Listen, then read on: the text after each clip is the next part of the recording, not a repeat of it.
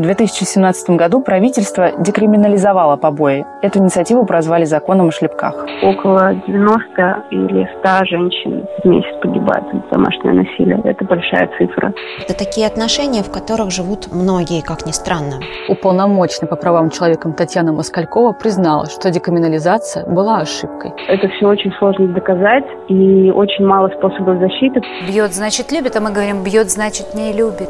Драпать. Привет! Это «Маленький террор» – подкаст правозащитного объединения «Команда 29».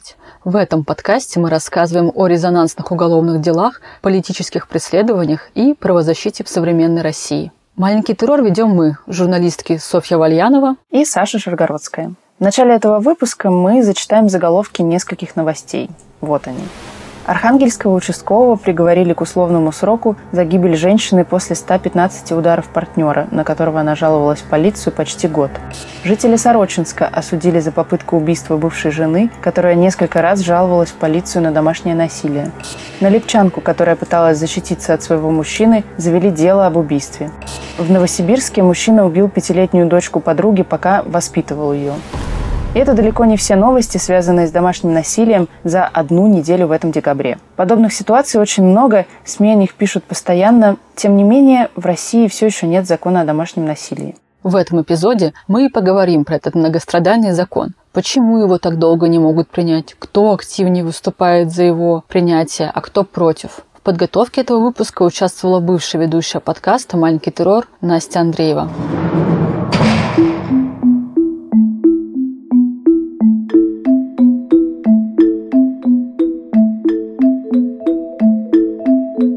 22 октября в Госдуме прошли слушания законопроекта о профилактике домашнего насилия, а уже в конце ноября Совет Федерации опубликовал законопроект, и в итоге его версии многие остались недовольны, включая адвокатов, юристов и активистов, которые изначально поддерживали закон о профилактике домашнего насилия. Давайте сначала разберемся, что такое домашнее насилие и как понять, что вы стали или можете стать его жертвой. На эти вопросы отвечают директор Центра «Насилию нет» Анна Ривина и психолог Татьяна Орлова. Домашнее насилие – это систематически повторяющиеся акты физического, психологического, экономического и сексуального воздействия на близкого человека с целью подавления его воли и приобретения власти и контроля. Это такие отношения, в которых живут многие, как ни странно, и не догадываются об этом. Это отношения, в которых присутствует не любовь, доверие и партнерство, а власть, контроль и насилие. Эти отношения характеризуются тем, что один человек считает, что он имеет право унижать, воспитывать, ограничивать другого. Когда мы говорим про виды домашнего насилия, в первую очередь, конечно, приходит физическое насилие. Это какие-то страшные картины, вплоть до убийства. Но нужно понимать, что начинается все с малого. Если это толчки, если человеку просто не дает свободно перемещаться в пространстве, это уже является физическим насилием. Но получается, что закон о домашнем насилии пытаются принять уже не в первый раз. Саша, расскажи, какая у него предыстория? Да, все так. Еще в 2016 году сенатор Антон Беляков и депутат Салия Мурзабаева внесли законопроект в Госдуму. Уже тогда они указывали на то, что 40% тяжких насильственных преступлений совершается именно в семье. В этом законопроекте насилие тоже разделялось на физическое, экономическое, сексуальное и психологическое, и тоже была предусмотрена система предписаний. Но в итоге этот проект не прошел даже первое чтение, и его отправили на доработку, потому что не хватало заключения правительства. И надо сказать, что между этим этапом и новым обсуждением законопроекта произошло очень важное событие. Оно откатило назад борьбу за защиту жертв домашнего насилия. В 2017 году правительство декриминализовало побои. Эту инициативу прозвали законом о шлепках. Этот закон исключил из Уголовного кодекса возможность тюремного срока за побои, нанесенные близким родственникам, если они причинили физическую боль, но не повлекли серьезных последствий. Теперь вместо наказания у нас либо штраф, либо административный арест, либо исправительные работы. Вот что об этой мере говорили участницы митинга против закона о декриминализации. У жертв недостаточной защиты, а правонарушители будут получать лишь штраф, который будет выплачиваться из семейного бюджета. Декриминализация насилия в семье будет способствовать увеличению насильственных вообще преступлений не только в семье, но и в принципе всех видов насилия, которые существуют. Это развяжет руки людям, которые привыкли решать свои проблемы насильственными методами, которые не умеют общаться, не умеют разговаривать, не умеют уважать других людей. Сейчас мы развязываем им руки, и мы провоцируем то, что вокруг будет атмосфера насилия. И уже в 2018 году, то есть через год после принятия закона, уполномоченный по правам человека Татьяна Москалькова признала, что декриминализация была ошибкой. И теперь России нужен закон против домашнего насилия. И вот Совет Федерации наконец опубликовал законопроект – Согласно нему предусмотрены защитные предписания, которые запрещают агрессору контактировать и общаться с жертвой на протяжении 30 или 60 дней. Есть судебные защитные предписания, которые предусматривают, что агрессор должен съехать от жертвы вообще из жилплощади, на которой они проживали. Предусмотрена психологическая и юридическая помощь для жертв, а также предусмотрено психологическое сопровождение для агрессоров. Но что же не так с этой версией законопроекта? Почему многие против нее? Вообще, юристка Алена Попова, которая участвовала в разработке документа, назвала его кастрированной версией того документа, над которым она работала вместе со своей коллегой Мари Давтян. Ну и действительно, формулировки в документе достаточно размытые и не очень понятно, кого и от чего этот закон будет защищать. Вот основные претензии экспертов. Первое проекте говорится, что семейно-бытовое насилие – это деяние, не содержащее признаки административного правонарушения или уголовного преступления, а физический урон, включая побои, попадает и под административку, и под уголовку. То есть побои уже не будут считаться бытовым насилием, и закон от них не защитит. Второе. Жертвами бытового насилия в проекте считаются бывшие нынешние супруги, а также живущие вместе родственники. Это значит, что людей, живущих в гражданском браке, а таких много, закон защищать не будет. Третье недостаточно жесткое наказание, если человек нарушил защитные предписания и судебные предписания. Нарушителям грозит только административный арест или штраф. И юристки считают, что это вообще в итоге не будет сдерживать агрессоров. Это только три основных пункта, и подробный разбор можно почитать у юристки Алены Поповой на странице в Фейсбуке, где она подробно рассказывает, какие формулировки делают законопроект, опубликованный Советом Федерации, неэффективным. А вот что о необходимых мерах защиты говорит координатор Центра насилию нет Маша Твардовская.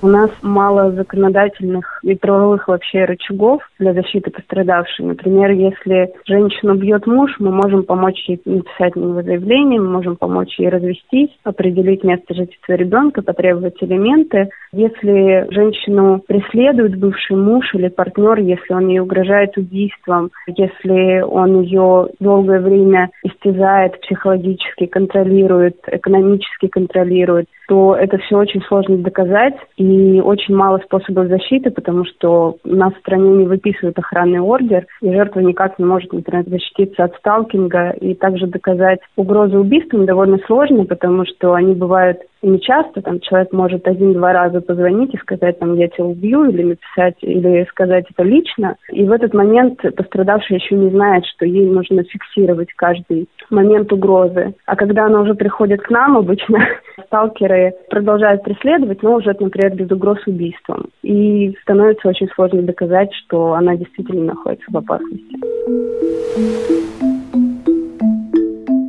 пока закон все еще обсуждается, против него уже рьяно выступают представители РПЦ и защитники традиционных ценностей. Например, в РПЦ сказали, что закон имеет явную антисемейную направленность и фактически вводит наказание за семейную жизнь. Мы все против насилия в любой форме и в любом месте. Но дело в том, что лоббисты законопроекта, они не против насилия, они за то, чтобы законопроект был. А в законопроекте следующее, самое важное. Любое третье лицо может обвинить члена семьи в совершении насилия. Это значит, что если какой-то человек будет недоволен тем, как по его мнению я воспитываю своего ребенка, или я общаюсь со своим супругом, на меня будет заведен охранный ордер и, возможно, уголовное дело. Это речь координатора Организации за права семьи Александры Машковой на митинге против закона о домашнем насилии. Машкова, как и лидер православного движения 40-40 Андрей Кармухин, в числе самых активных противников закона. Один из аргументов против инициативы – это то, что ее лоббируют сомнительные организации ЛГБТ, феминистки и иностранные агенты. Вообще пока складывается впечатление, что обсуждение закона о профилактике домашнего насилия – это борьба защитников традиционных ценностей против условных новых либеральных ценностей, навеянных с Запада, как они говорят. И сейчас это реально напоминает полноценное столкновение. Депутат Госдумы Оксана Пушкина заявила, что ей и другим авторам законопроекта, адвокатам Мари Давтян и Алексею Паршину, а также юристке Алене Поповой регулярно угрожают. И после этого Пушкина попросила главу МВД Владимира Колокольцева проверить движение 40-40 из-за этих самых поступающих угроз. В одном из интервью Пушкина рассказала, что к созданию законопроекта она с авторами шла три года, и это было очень тяжело, потому что он касается войны с ментальностью. И пока петух не клюнул, пока в ЕСПЧ не выиграла наша девушка дело против России, как страны, которая не смогла защитить от домашнего насилия, ничего бы не сдвинулось с места. Оксана Пушкина говорит о россиянке Валерии Володиной. Летом ЕСПЧ присудил ей компенсацию в 25 тысяч евро. Женщина заявила о бездействии правоохранительных органов России, куда она регулярно жаловалась на избивающего ее сожителя. И в результате наша девушка выиграла этот суд. Еще более 100 дел в ЕСПЧ против страны нашей из-за того, что она не может защитить нас, у нас нет закона. И только тогда Валентина Ивановна Матвиенко, честь ей и хвала, и большое уважение, она дала команду своим и мы соединились, Совет Федерации и наша рабочая группа, и было все моментально сделано. Вот чтобы было понятно, как трудно проходят законы, как трудно пробиваются эти инициативы снизу, когда они касаются войны с ментальностью. Бьет, значит, любит, а мы говорим, бьет, значит, не любит. Драпать. А вот как войну с ментальностью комментирует лидер православного движения 40-40 Андрей Кормухин. Внимательно послушайте, что он говорит про семью в России и насилие в ней. Этот закон из области войны с ментальностью. То есть этот закон объявляет нашей ментальности, нашим тем самым традиционным духовно-нравственным ценностям войну. И они этого не скрывали, оказывается. Оказывается, в июле месяце уже об этом было сказано и заявлено на телеканал. Для всех, кто здесь собрался, семья – это союз мужчины и женщины для деторождения. И другого нету для нас определения семьи. То, которое нам пытаются подсунуть взамен этого, это и есть как раз та самая война с ментальностью. У меня большая семья. У меня 9 детей, и мы с супругой прожили 25 лет в совместном браке. Мы прожили с супругой непростую жизнь. У нас в жизни было всякое. И мы воспитывали детей, и мы их растили. У нас семеро сыновей, и больше мне приходилось их воспитывать, как мужчина мужчин. И поэтому, поверьте, по крайней мере, по этому законопроекту, даже в том виде, в котором сейчас его нам представили, психическое насилие – это воспитание сына. Да. Любое воспитание сына – это психическое насилие. Не надо отнимать у них... Не надо отнимать у нас право воспитывать защитников Отечества, ответственных мужей, ответственных отцов. Давайте обсудим, каких именно мер боятся противники законопроекта. О главных страхах противников рассказала и председатель Ассоциации родительских комитетов и сообществ Ольга Литкова. Это психологическое насилие, когда нельзя сделать замечание ребенку или критиковать кого-то из членов семьи. Это уже противоправно. Это сексуальное насилие, которое мы с вами привыкли понимать под сексуальным насилием. Действительно, насильственные действия сексуального характера. А тут получается, что это нарушение сексуальной свободы. То есть, если ваш ребенок вдруг несовершеннолетний захочет сексуальной свободы, то вы не вправе ему препятствовать. За это его могут отобрать у вас. То же самое касается привлечения детей к труду. Прямо написано в законопроекте, что это эксплуатация. Ну так куда приведет этот закон? Мы же, наверное, все прекрасно понимаем. Еще один главный страх – это то, что, например, если родитель отберет у ребенка гаджет и телефон на время, то это будет считаться экономическим насилием. И вот что на это отвечает адвокат Мария Давтян. Что касается экономического насилия, то когда мы о нем говорим, мы говорим не о том, что у кого-то приставку отобрали или кому-то шубу не купили.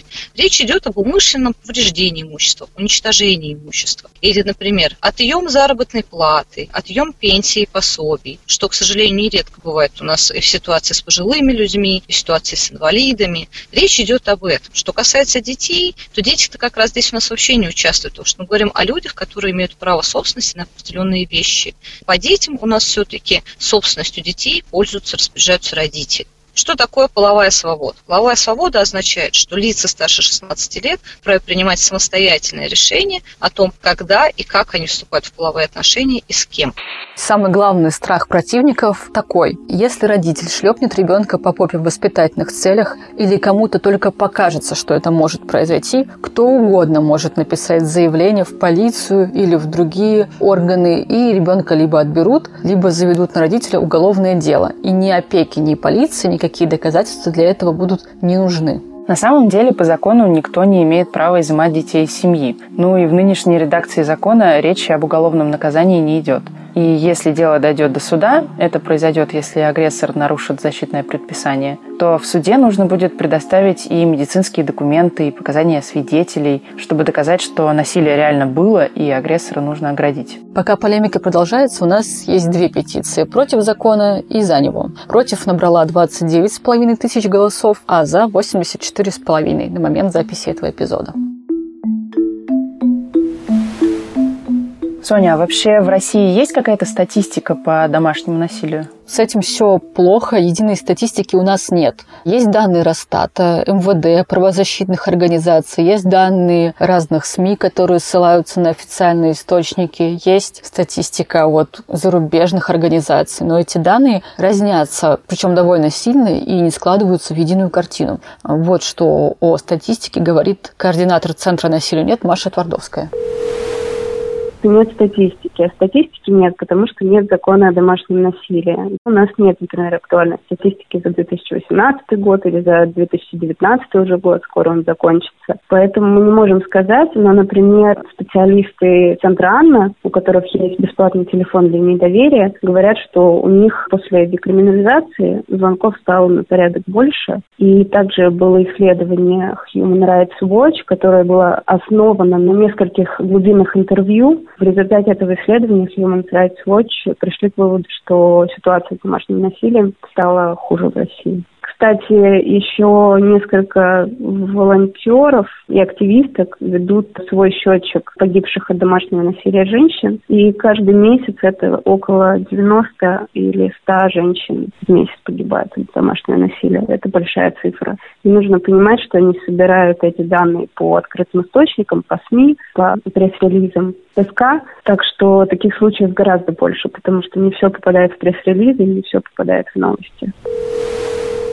А еще Медиазона совместно с участниками хакатона «Новой газеты» опубликовала исследование о том, что большинство женщин, осужденных за убийство, защищались от домашнего насилия. И это доказывает, что правильный закон по профилактике семейного насилия сможет предотвратить гибель и жертв, и агрессоров. Вообще, когда мы говорим о семейном насилии, важно помнить, что речь идет не только о насилии партнеров по отношению друг к другу или к детям, но и о насилии к родственникам, особенно пожилым. Для этого выпуска мы говорили с руководительницей Петербургского кризисного центра для женщин Еленой Балюбах. Она рассказала, что часто в центр обращаются женщины за 60, которые рассказывают о насилии со стороны своих взрослых детей. И им психологически сложнее всего обратиться за помощью и написать заявление о побоях, потому что они не хотят жаловаться на своих собственных детей. В итоге они просто приходят в кризисный центр, рассказывают о своих проблемах и больше никогда не возвращаются. А вот что Елена Балюбах рассказывает о том, сколько женщин решаются довести дело о побоях в семье до суда. Если к нам обращаются ежегодно порядка 6 тысяч женщин в год, страдавших от тех или иных форм насилия. И в суде у нас находится два, три, ну иногда может быть пять дел. При том, что мы берем все случаи партнерского насилия и сексуального, которые нуждаются в защите адвоката. Этих кейсов крайне мало. То есть, да, женщины получают у нас юридические консультации, мы оказываем им правовую поддержку. Но даже несмотря на то, что услуги наших юристов по ведению дел в суде совершенно бесплатные для клиенток, желание вести свои дела у них все-таки невелико по разным причинам, но статистика такова, что это всего единицы женщин, которые и до декриминализации, и после, которые хотели бы отстаивать свои права в суде. Но несмотря на то, что закон пока так и не принят, и о нем много спорят, происходит важная перемена. В России начинает формироваться нетерпимость по отношению к насилию. Очень долго было принято считать, что если нет тяжелых побоев, сломанных конечностей, синяков, то это не насилие. Если партнер дал пощечину, толкнул, совершил еще какие-то действия, которые попадают под категорию легкого вреда здоровью, то это как раз женщинами не воспринимается как повод для обращения в кризисный центр и повод задуматься о отношениях и назвать действительно насилие насилием. Мы очень рады тому, что все больше появляется обращений, когда девушка может звонить нам и спрашивать, скажите, молодой человек критикует мою внешность, является ли это насилием, и, может быть, не стоит задуматься о том, чтобы прервать эти отношения. Мы очень радуемся подобным звонкам и обращениям, потому что именно это является маркером того, что в нашем обществе формируется такая очень нулевая толерантность к насилию, и это здорово. На этом все. С вами был подкаст «Маленький террор». Пожалуйста, пишите нам свои пожелания и вопросы на почту. Ссылка будет в описании выпуска. Обязательно ставьте нам оценку в приложении, комментируйте, делитесь впечатлениями. Дайте послушать этот выпуск своим друзьям и знакомым. Если вам нравится наш подкаст, подписывайтесь на донаты. Сумма может быть любой. И важное дополнение. В описании этого эпизода мы разместим ссылку на сайт, где можно подписать обращение в Совет Федерации, чтобы текущую версию законопроекта доработали, и он действительно работал. Пока! Пока!